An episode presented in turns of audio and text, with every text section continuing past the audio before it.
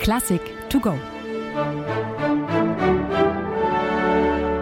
Mit Jalta Worlic.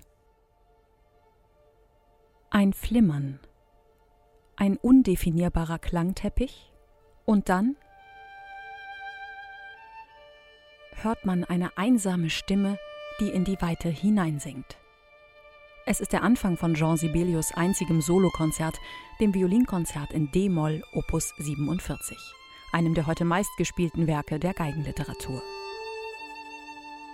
Im September des Jahres 1904 zieht sich Sibelius mit seiner Familie aufs Land zurück, in ein kleines Dorf namens Järvenpää, rund 40 Kilometer außerhalb von Helsinki.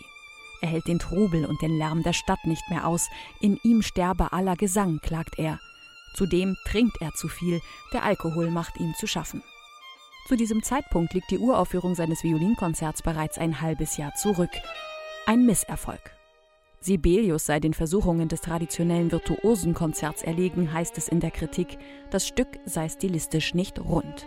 Und so sitzt der Komponist an seinem Schreibtisch im ersten Stock der Villa Einola mit Blick auf den Tussula-See und tüftelt an einer Überarbeitung.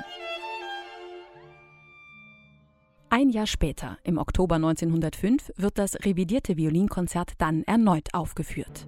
Diesmal nicht in Helsinki, sondern in Berlin und diesmal mit dem Violinvirtuosen Karel Hallirsch, der dem zwar vereinfachten, aber technisch immer noch höchst anspruchsvollen Stück besser gewachsen ist als der Solist der Uraufführung Viktor Novacek.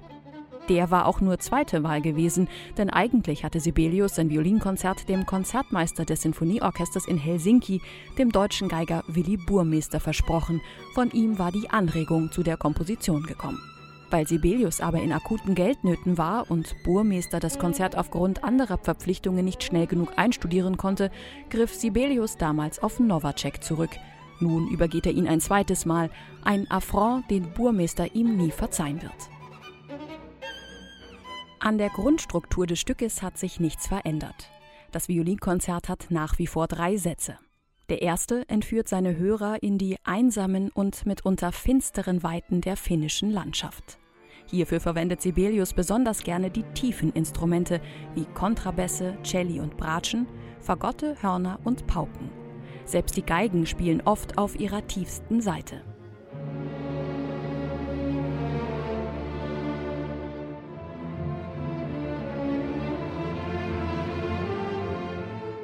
Diese Vorliebe für dunkle Klänge zieht sich auch durch die anderen Sätze. Allerdings entfaltet sich in ihnen eine gänzlich andere Stimmung, insbesondere im zweiten, langsamen Satz.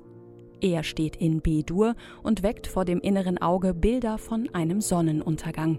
Die Sologeige hebt zu einem innigen Gesang an.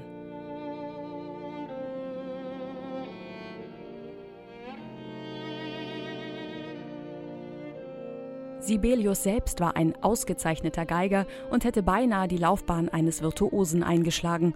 Er dürfte beim Komponieren also zwischendurch auch selbst mal zur Geige gegriffen haben.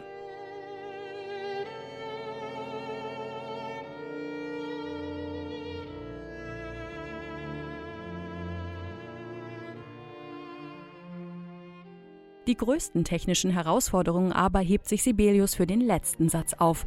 Er ist eine Mischung aus wilder Jagd und skurrilem Totentanz, einer Danse macabre.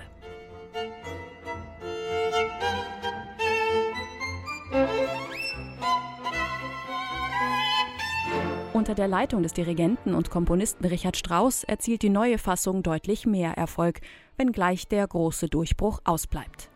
Seinen Siegeszug tritt das Konzert erst an, als sich der Geiger Jascha Heifetz in den 1930er Jahren des Werkes annimmt und mit seiner Interpretation neue Maßstäbe setzt. Heute ist es von den Konzertpodien dieser Welt nicht mehr wegzudenken.